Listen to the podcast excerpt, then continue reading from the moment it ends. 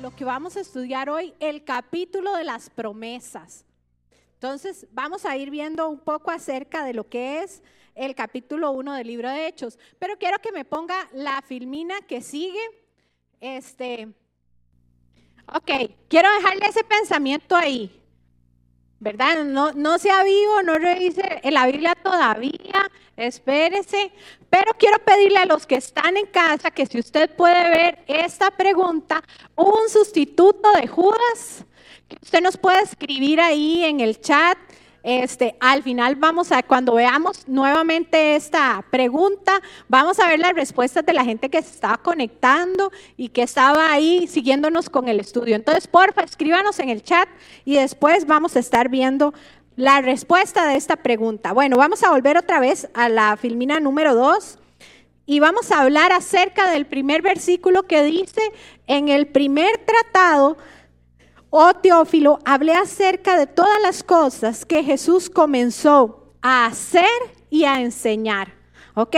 Entonces, ¿aquí de quién estamos hablando? Estamos hablando de un Jesús que está resucitado, ¿verdad? Cuando estamos hablando del libro de Hechos, ya empezamos a ver las manifestaciones de un Jesús que está resucitado. Entonces, ¿por qué dice que primero hace y después enseña? Yo no sé si usted ahí cuando lo leyó, es como, como hace y enseña, no es que uno primero enseña y después hace, dirían las maestras, ¿verdad? O las educadoras. Bueno, Jesús utilizó otra técnica porque era más fácil probablemente después para que la gente pudiera entender. ¿Por qué? Porque hasta cuando Jesús caminó con los discípulos y estaba haciendo milagros, todavía no había la revelación que hoy usted y yo podemos tener acerca del libro de Hechos y acerca del Espíritu Santo. Tampoco lo tenían los apóstoles ni los discípulos. Entonces, Jesús empezó a hacer los milagros y una vez que empieza a hacerlos, entonces ahora sí, que es lo que vamos a ver en estos capítulos, hay una enseñanza que es más comprensible para los discípulos. Jesús en este primer capítulo de Hechos vemos que Él se queda establecido para enseñarle a la gente, a los que todavía lo seguían, porque había una promesa que estaba en el libro de Mateo, en el capítulo 16, versículo 18, y era que él iba a establecer y edificar su iglesia. Ok, entonces no era solamente que Jesús iba a, subir al cielo, sino que además su iglesia necesitaba ser edificada. Y esto es lo que Jesús empieza a hacer en estos 40 días que voy a contarles que él estuvo este, aquí con todos los discípulos en la tierra, ¿verdad?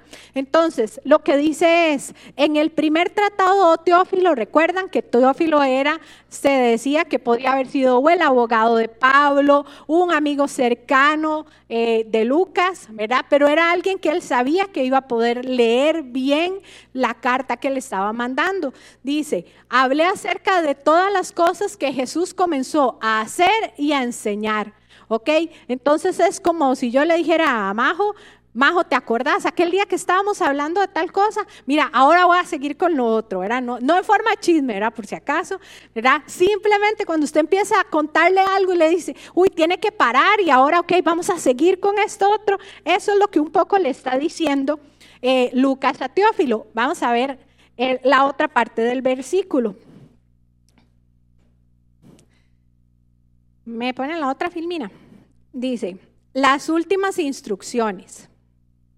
Hasta el día en que fue recibido arriba, después de haber dado mandamientos por el Espíritu Santo a los apóstoles que había escogido, a quienes también después de haber padecido, se presentó vivo con muchas pruebas indubitables, apareciéndoseles durante 40 días y hablándoles acerca del reino de los cielos. Habían cosas que venían para toda la iglesia que se estaba formando. Eran cosas inimaginables para ellos, pero por eso era tan importante para Jesús que ellos se quedaran en Jerusalén. Por eso era importantísimo que ellos pudieran estar ahí para poder recibir la promesa del Espíritu Santo. Entonces, Tal vez ahora cuando uno le dice, pero ¿por qué les dice que se queden ahí? Recordemos que eh, había un momento determinado por Dios para que ellos pudieran recibir al Espíritu Santo. Quiero contarles algo como que había ahí dentro de lo que estaba estudiando, y es que ya en este versículo a los discípulos se le empieza a llamar apóstoles. Entonces, ya vemos más un asunto de ministerio en estos versículos. Ok. Ahora, ahí dice, le está explicando Lucas a Teófilo y le dice, Jesús después de haber padecido. Y si nosotros hacemos ahí un recuento y revisamos todos los, los evangelios, ¿recuerdan qué doloroso fue la crucifixión? ¿Recuerdan que hubo mucho dolor, que hubo mucho sufrimiento? Por lo, tanto, quizás uno lo lee y uno lo pasa como por alto, ay, sí, mucho padecimiento, pero si recordamos es que de verdad hubo mucho padecimiento. Y aunque suene como un par de palabras muy sencillas, muy rápidas, pero era necesario para Lucas por lo menos recordarnos otra vez eso. ¿Recuerdan lo que la pastora Gaby contó la otra vez? Había, Lucas leyó un montón, consultó un montón, hizo un montón de encuestas pero el Espíritu Santo lo guió a escoger algunas cosas. Y cuando yo leía esto, yo decía, Dios es otra vez tú recordándonos, su padecimiento fue físico, su padecimiento también fue moral. Recuerden que Él estaba casi desnudo en la cruz. O sea, ahorita algunos puede ser que no les importe, pero en esa época era muy vergonzoso. Entonces, debemos estar recordando que Jesús tuvo su padecimiento. Después dice, se presentó con pruebas indubitables. ¿Qué esa palabra ahí, verdad? Un poco salidilla de domingo. Pruebas indubitables. No podía caber la menor duda de que era Jesús. No podía desde ningún punto de vista decir, ah, no, no, no era Jesús, era Barrabás ay no, no era Jesús, era uno de los discípulos o alguno de los profetas que estaba ahí en ese momento. Era sumamente necesario. Por eso yo quiero que usted grabe esto. Era sumamente necesario que Jesús se presentara y que la gente no tuviera ninguna duda de que el que estaba ahí era Jesús el resucitado. No era otro más, era Jesús resucitado. Y le voy a contar algunas cosas de las que vi acerca de esto. El libro de Lucas en el capítulo 24, verso 28, dice que Jesús se le presentó a los discípulos y ellos pensaban que si era un espíritu o era un fantasma. Y Jesús le dice, no, yo mismo soy. ¿Sabe? Y esas palabras eran suficientes para que el corazón de ellos pudiera estar tranquilo y decir, sí, ese era el mismo Jesús. Después hay otros versículos donde nos dicen que Jesús comió con ellos. Entonces, cuando habló con dos de sus discípulos camino de Maús,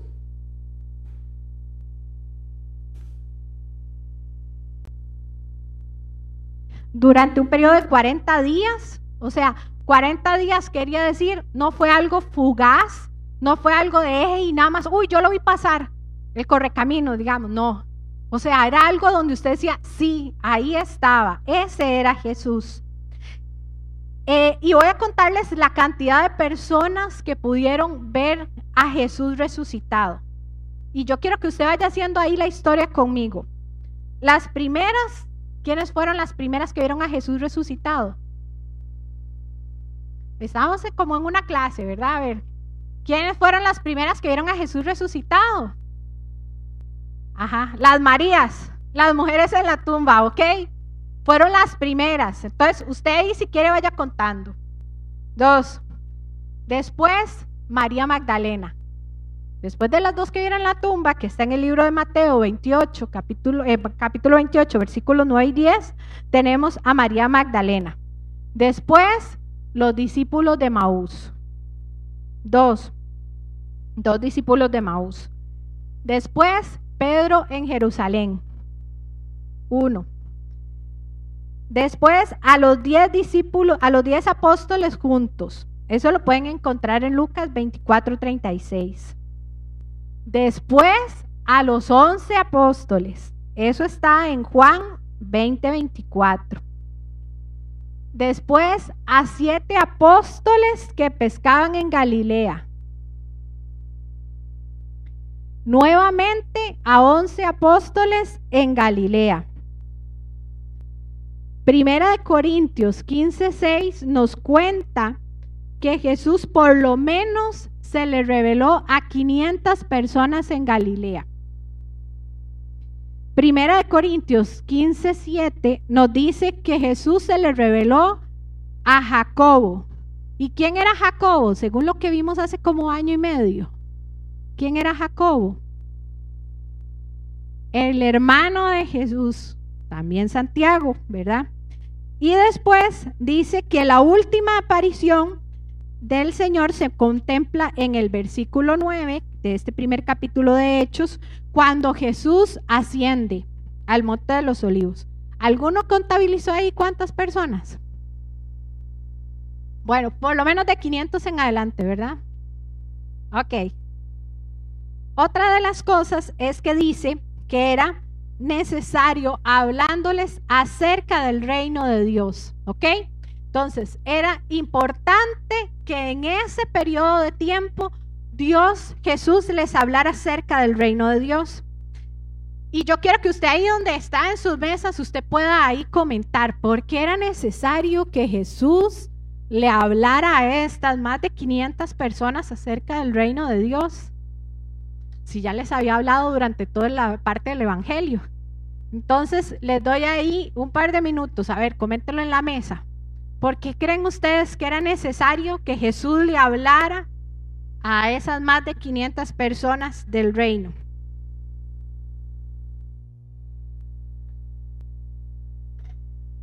No se preocupen que pueden hablar desde ahí, no hay problema. Ok. Aquí está el micrófono, Nati lo tiene, entonces vamos a aprovechar que está ahí y vamos a empezar con la en la mesa donde está Jessica y Manillo. Ok, cuéntenos, sí, cualquiera, el que ustedes nombraron representante.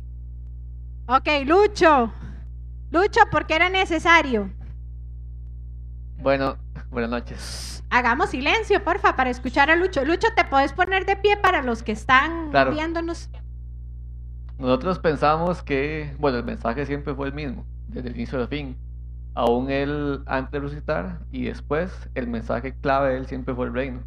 Que siempre los discípulos siguieran con el mensaje de que se estableciera el reino de la tierra. Entonces, por ahí creo que puede ir.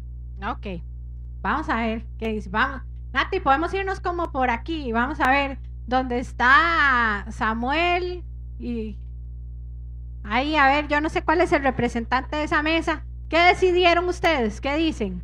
Bueno, nosotros eh, pensamos y creemos que era para dejar una evidencia clara de que se iba a cumplir lo que no solamente él predicó cuando estaba con los discípulos en los tres años, sino también lo que decían los profetas mayores muchísimos años antes, en Isaías, que se había hablado de, la muerte y la resurrección de Cristo. Entonces era como una evidencia.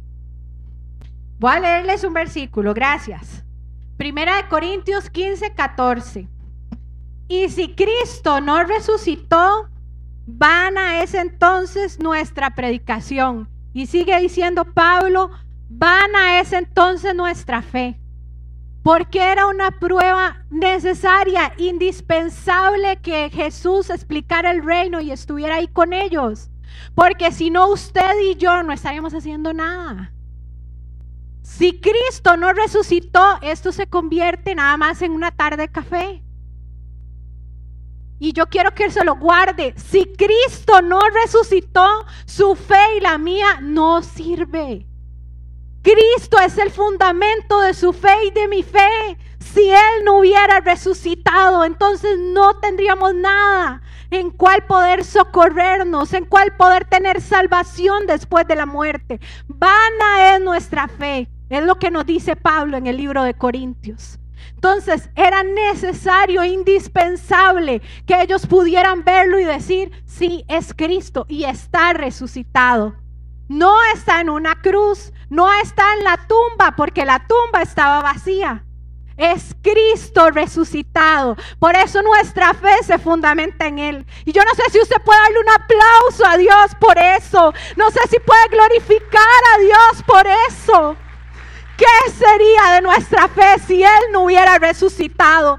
¿Dónde estaría su esperanza y la mía si Él no hubiera resucitado? Si ese tercer día esa tumba no lo pudo retener, la muerte no le pudo retener, ¿dónde estaríamos? Primera de Corintios 15, 14. Y, y si Cristo no resucitó, vana es entonces nuestra predicación y vana también es nuestra fe. Quiero que veamos la otra. Por eso le puse el capítulo de las promesas. Quiero que veamos la promesa del Padre, que es el capítulo que sigue y dice, y estando reunido con ellos, le mandó que no se fueran de Jerusalén, sino que aguardasen la promesa del Padre, la cual les dijo, oísteis de mí, porque ciertamente bautizó con agua, mas vosotros seréis bautizados con el Espíritu Santo dentro de no muchos días. Ok, algo de lo que eh, se ve en el, cuando dice la palabra reunir, ellos también lo utilizaban mucho como juntar. Ustedes han visto que las fiestas de los judíos siempre duran un montón, ¿verdad? Este, por eso tienen tanta plata, ¿verdad? Para durar ocho días de fiesta y toda una celebración, ¿verdad? Y exclusiva. ¿eh? Tienen mucha plata los judíos. ¿Ok? Entonces, una de las cosas es que ellos se reunían para sus momentos importantes, especiales, que son para comer. Entonces, alguna de las versiones que estuve buscando para leer dice el sentido primario del verbo que está utilizando Jesús aquí cuando decía y estando reunido con ellos, entonces quería decir estar juntos, eh, algunos otros decían comer sal juntos, ¿verdad? No sé, una de las costumbres. Entonces, de ahí la aplicación que decía poder comer juntos. Entonces, Jerusalén había sido el lugar donde Jesús había sido crucificado.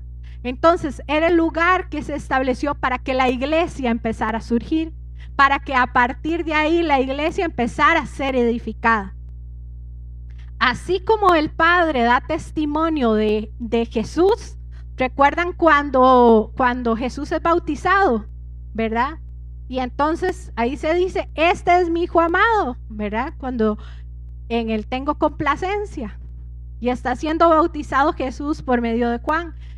El Padre está dando testimonio de su Hijo. Y entonces la promesa del Espíritu Santo es la promesa para usted y para mí que nos está dando el Padre de ese pacto que Él sigue haciendo con nosotros de ese pacto que a pesar de las generaciones, Él sigue dando con nosotros.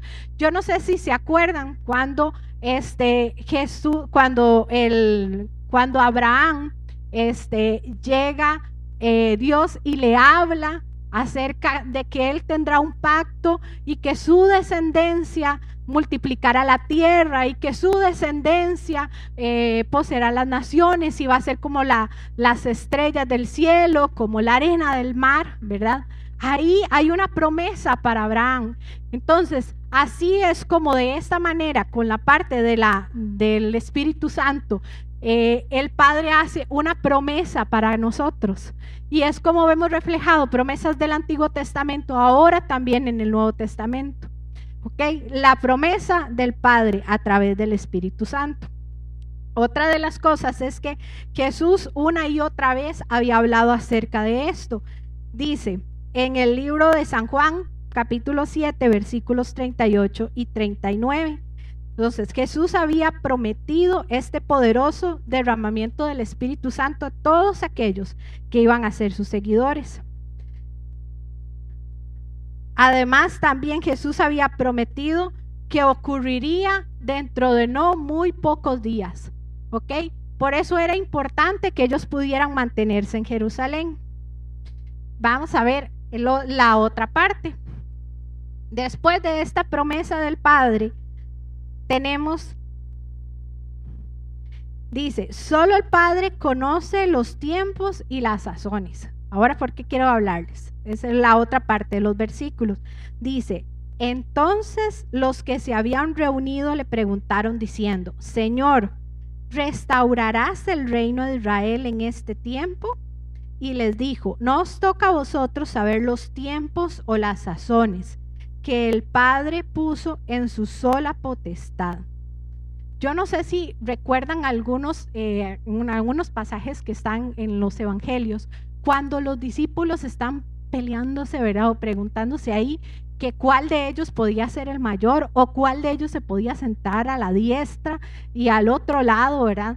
Y, y muchas de las cosas que hablaban acerca de la parte del reino tenía que ver porque ellos pensaban en el reino tal y como David lo había tenido.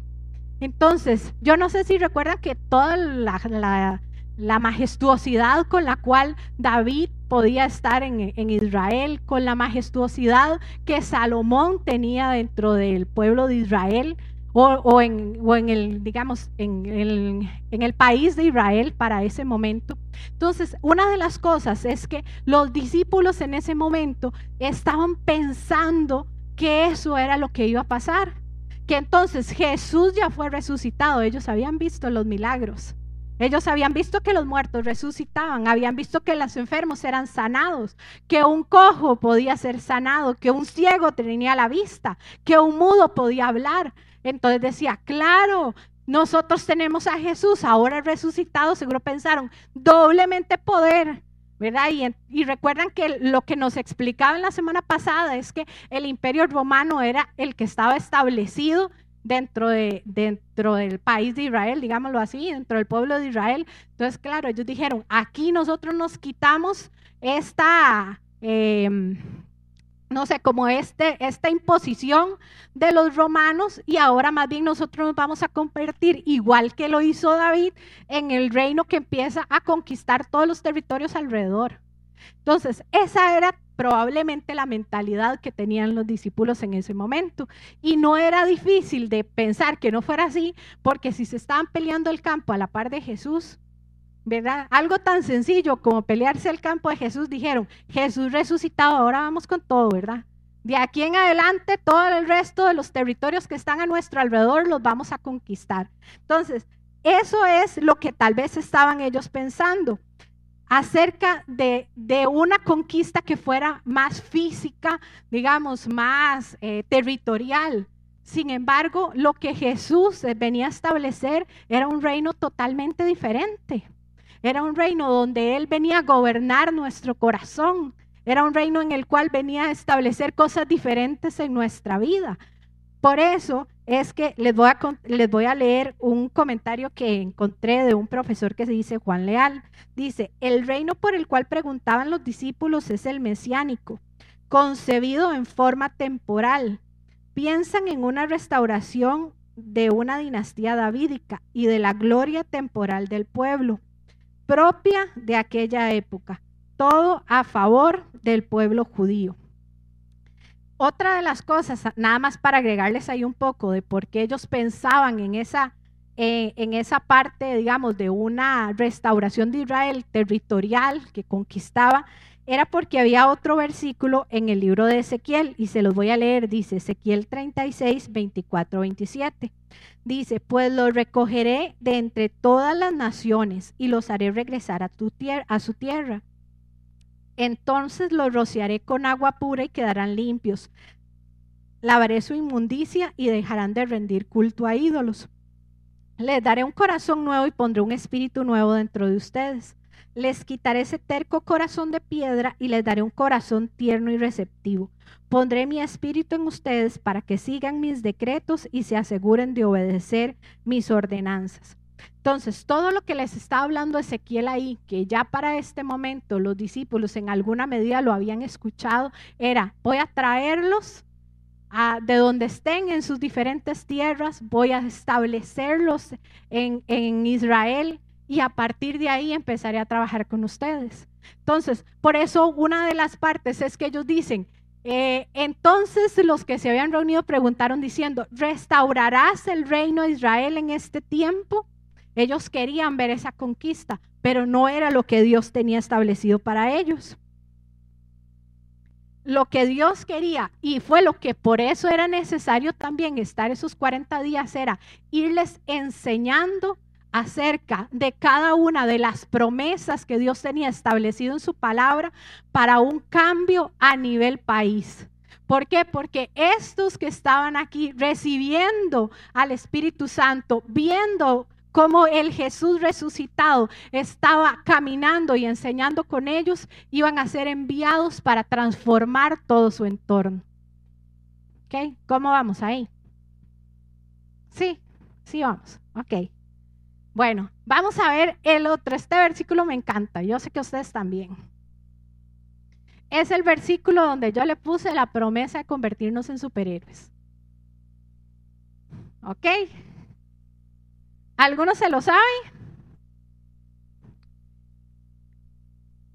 Pero recibiréis poder cuando haya venido sobre vosotros el Espíritu Santo. Y me seréis testigos en Jerusalén, en toda Judea, en Samaria y hasta lo último de la tierra. ¿Ok? Yo quiero que usted se ponga de pie en este ratito, ¿verdad? Eh, y vamos a hacer algo. Porque se acuerdan que la pastora Gaby nos enseñó la visión como en movimiento, ¿verdad? Hoy nos vamos a aprender el versículo. Entonces, me ponen la filmina que sigue. Vamos a memorizarnos este versículo. Y el que no se lo sabe, ahí va a aprender. Entonces, vean, vamos a hacer algo. A ver, pónganse de pie todos. Vamos, vamos. Hay que activarnos un poquito.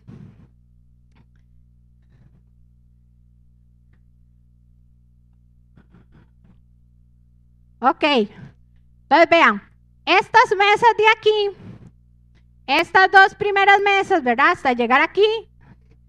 Entonces, lo que van a hacer es decir esta primera parte del versículo. ¿Ok? Pero recibiréis poder. ¿Ok? Pero así está muy simple. Pero recibiréis poder. Y quiero que chasquen los dedos, así. ¿Ok? Pero recibiréis poder Ok, ahora vamos con estos dos. Este, estos dos bloques, ¿ok? Cuando haya venido sobre vosotros, a ver. Ah, pero no se me adelanten, a ustedes les toca aplaudir. Cuando haya venido sobre vosotros, a ver. Listo, muy bien. El Espíritu Santo, ¿qué cree que les va a tocar? El Espíritu Santo. ¿Ok? El Espíritu Santo. Pero si es el Espíritu Santo, tiene que sentirse bien fuerte, ¿verdad? Entonces, pero recibiréis poder cuando haya venido sobre vosotros. Eso, muy bien. Ok, vamos con esta para que me queden estas. Ok, y me seréis testigos. Ok, y me seréis Testigos. Muy bien. Y vamos con esta. En Judea, Samaria y hasta los confines de la tierra. ¿Y qué vamos a hacer? Vamos a marchar. Por eso les puse de pie. ¿Ok? En, en, Jerusalén, en Judea, en Samaria y hasta los confines de la tierra. ¿Listos? Practicamos. Vamos a ver cómo nos va. Empezamos aquí. Uno, dos, tres.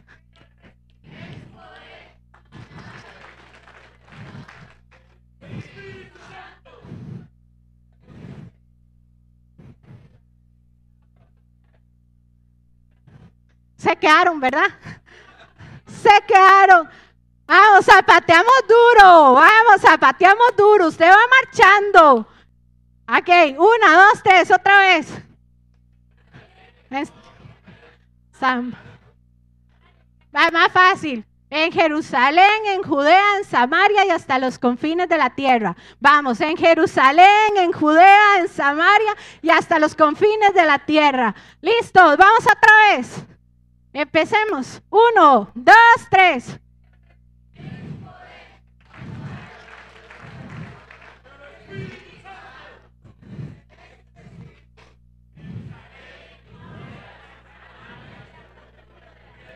Ok, otra vez, vamos.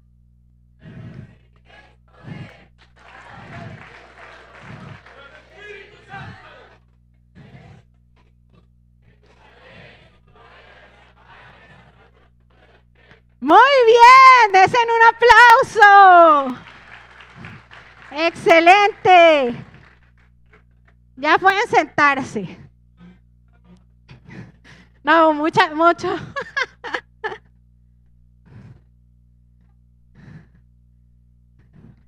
Recibiremos poder cuando haya venido el Espíritu Santo. ¿Por qué era tan necesario el Espíritu Santo?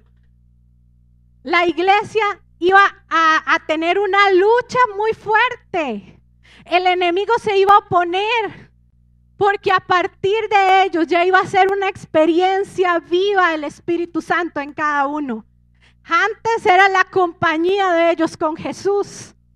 Pero ahora el Espíritu Santo en ellos era el que iba a empezar a transformar. Y necesitaban hacer los mismos milagros que Jesús hizo. Pero para hacer los mismos milagros necesitaban el mismo Espíritu que estaba en Jesús. ¿Y qué dice la palabra de Dios? El mismo Espíritu que levantó a Jesús de los muertos, dice el libro de Romanos, es el que está en usted y en mí. Usted puede declararlo en esta noche. El mismo espíritu que levantó a Jesús de los muertos es el que vive en usted. Amén. Lo importante de insistirles en que ellos estuvieran juntos en Jerusalén es que no iba a ser lo mismo el Pentecostés con dos o tres personas. Por eso Jesús les insistía, que estuvieran todos juntos en Jerusalén, que se mantuvieran en Jerusalén, que no se fueran a Galilea, que no se fueran a otro lado, que estuvieran ahí en Jerusalén, que estuvieran juntos, porque tenía que venir ese Espíritu Santo a transformar sus vidas. Ese Espíritu Santo que iba a venir a revestir la vida de cada uno de ellos. Iba a venir a quitarles el temor a hablar de Dios. Iba a quitarles el temor de hacer milagros. Iba a permitirles que cuando abrieran su boca cosas sobrenaturales ocurrieran. Y dos capítulos después vemos a Pablo hablándole a la gente y multitudes convirtiéndose porque habían sido revestidos del poder del Espíritu Santo. La otra promesa que encontramos en este libro de Hechos es una canción. Yo no sé si la han escuchado, es un poquillo vieja. Él volverá. Y entonces dice el versículo que habiendo dicho estas cosas, viéndolo ellos, fue alzado y le recibió una nube que le ocultó de sus ojos. Y estando ellos con los ojos puestos en el cielo, entre tanto que él se iba, he aquí se pusieron junto a ellos dos varones con vestiduras blancas, las cuales también les dijeron, varones galileos, ¿por qué estáis mirando al cielo? Este mismo Jesús que ha sido tomado de vosotros al cielo, así vendrá como le habéis visto ir al cielo. Probablemente ellos decían, qué lástima, se nos fue Jesús. Porque como Jesús estaba en su futuro, pero ellos todavía estaban en su presente. Ellos todavía estaban pensando que todo lo que habían hecho era porque Jesús estaba ahí. No sé si alguna vez le ha pasado. Pensar que cosas pueden ocurrir porque está en la iglesia, pero no te pueden ocurrir en el trabajo, no te pueden ocurrir en tu casa o en tu familia. No sé si te ha pasado, pero aquí ellos estaban viendo y su corazón probablemente estaba como muy triste. Se nos fue Jesús. Pero dice que vienen dos varones y se ponen a la par de ellos. Cuando vemos en la Biblia, si bien es cierto, no dice exactamente que son ángeles, pero lo que se cree es que esas vestiduras blancas, entonces eran ángeles. Y lo que ellos estaban diciéndole ahí era sembrándole nuevamente la esperanza.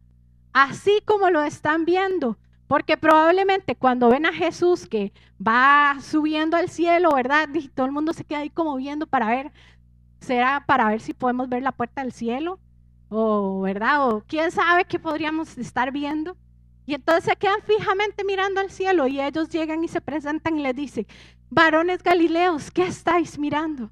Ese mismo Jesús, entonces lo volveremos a ver.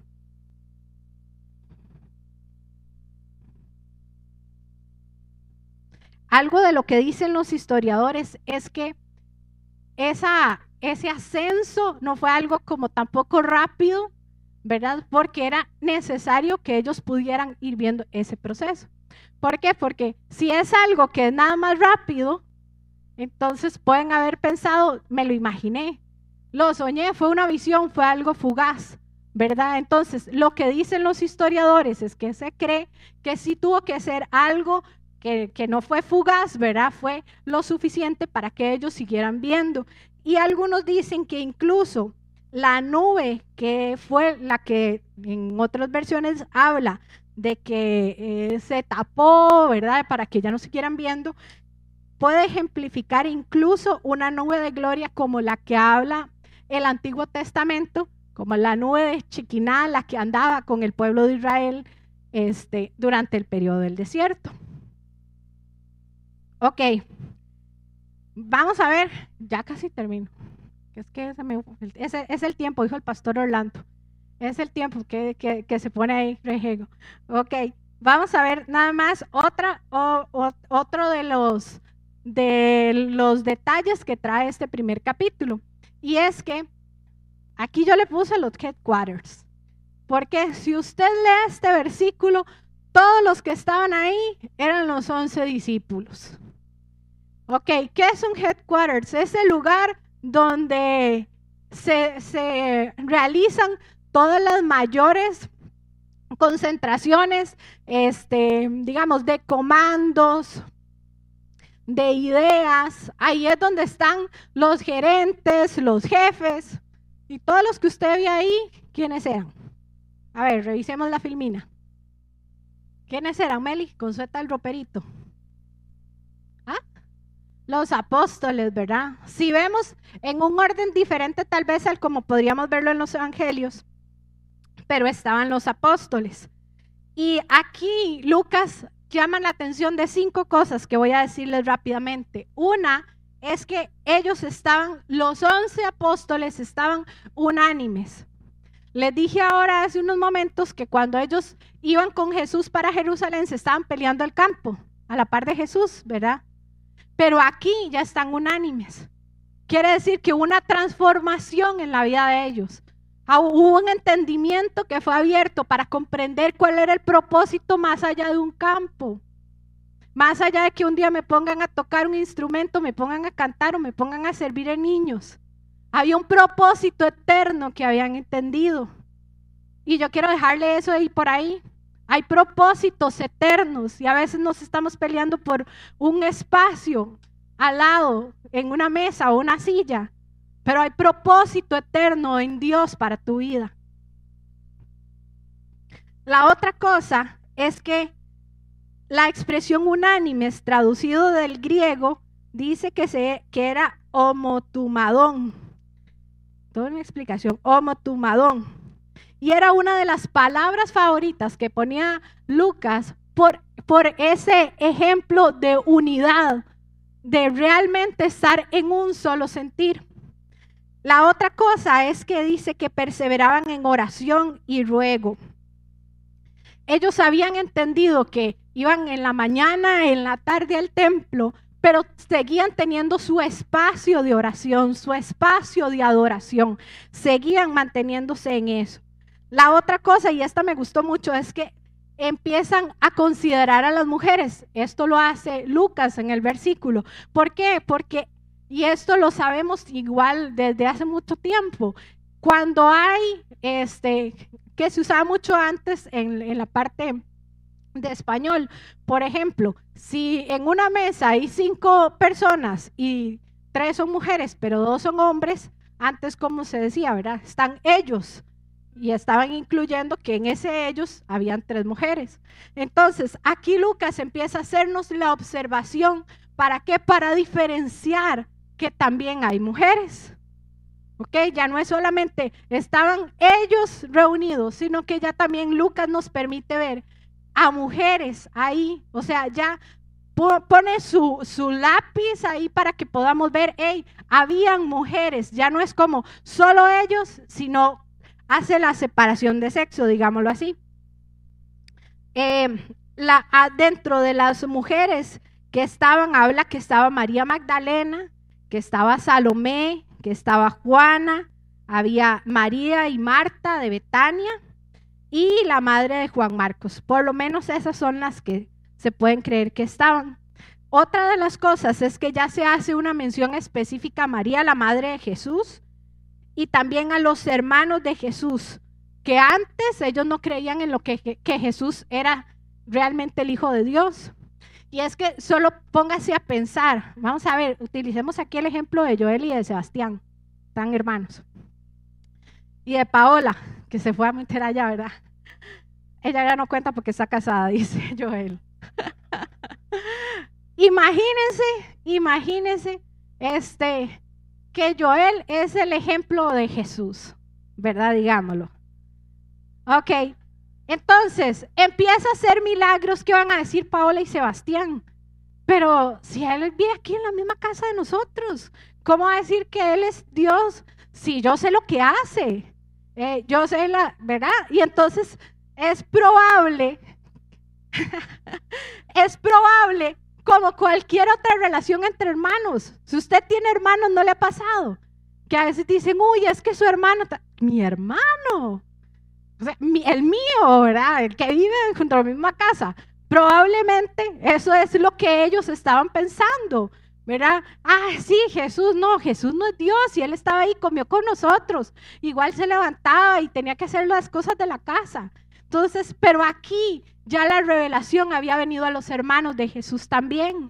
Entonces ya entendían que realmente ese Jesús que había comido con ellos, que había ido a la escuela con ellos, que había hecho los quehaceres de la casa con ellos, era el Hijo de Dios, el resucitado. ¿Ok? Vamos a ver otra, la, la otra filmina. Aquí habíamos hablado si había un sustituto para, para Judas tenemos unas respuestas de quienes están conectados. Y entonces doña Marta, que siempre se conecta con nosotros, doña Marta Sánchez, que está en Estados Unidos, gracias doña Marta por acompañarnos. Ella dice que sí. Y Dilmita, una de las profes de DC Kids, dice que sí. Ok, entonces yo quiero que usted lo discuta ahí en su mesa. ¿Un sustituto de Judas?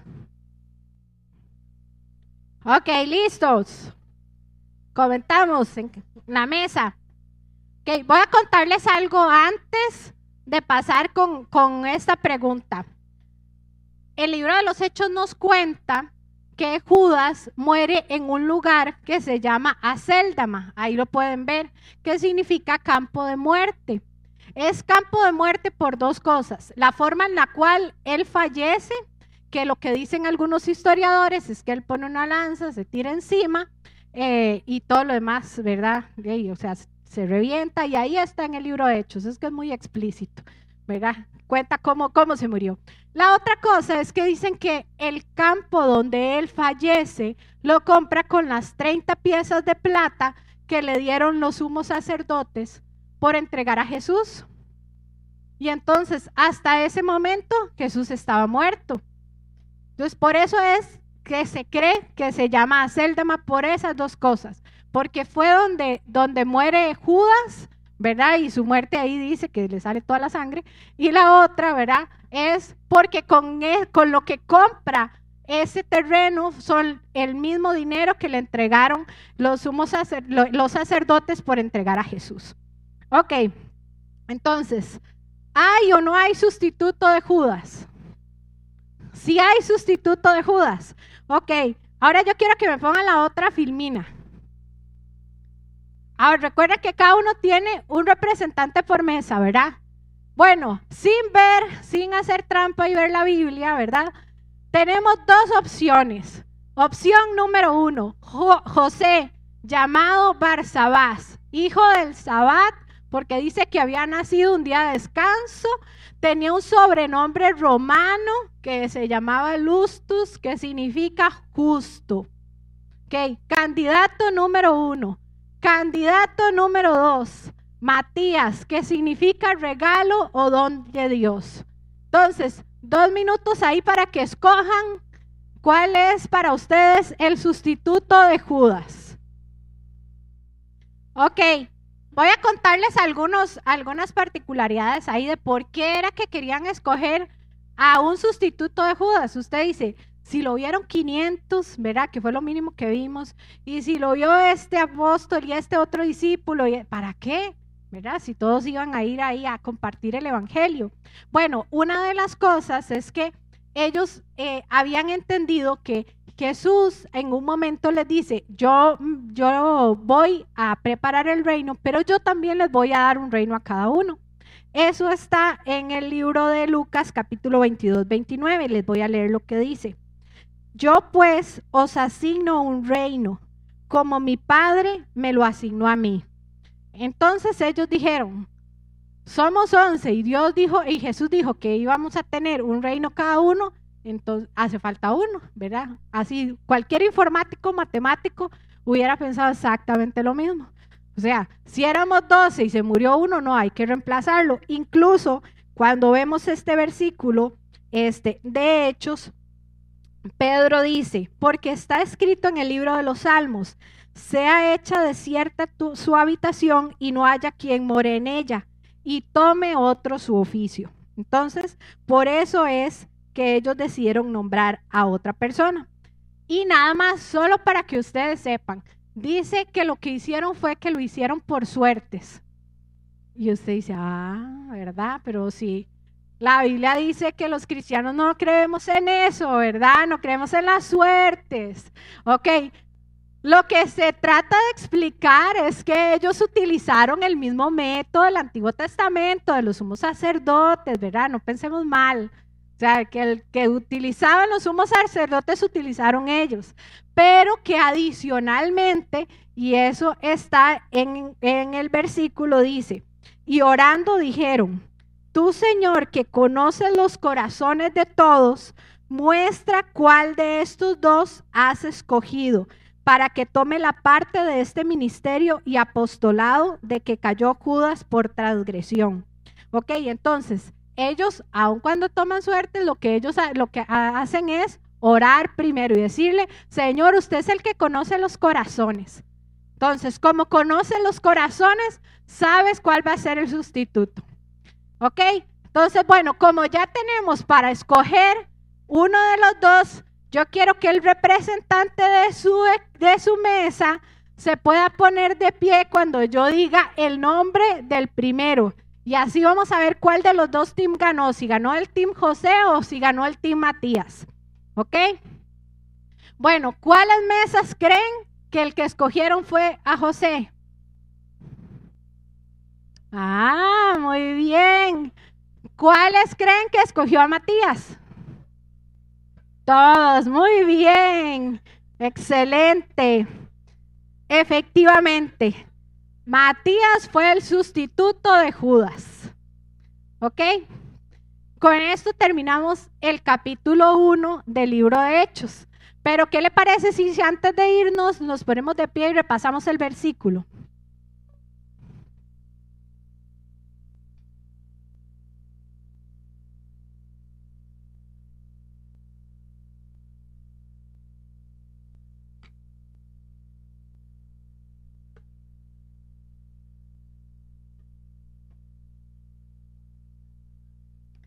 Listos, porque ya me mandaron a los pastores, ni siquiera el teclado, me mandaron a los pastores para terminar.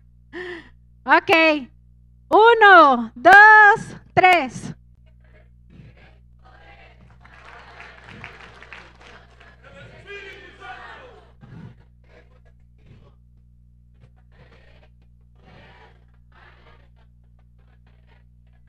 Muy bien, un aplauso.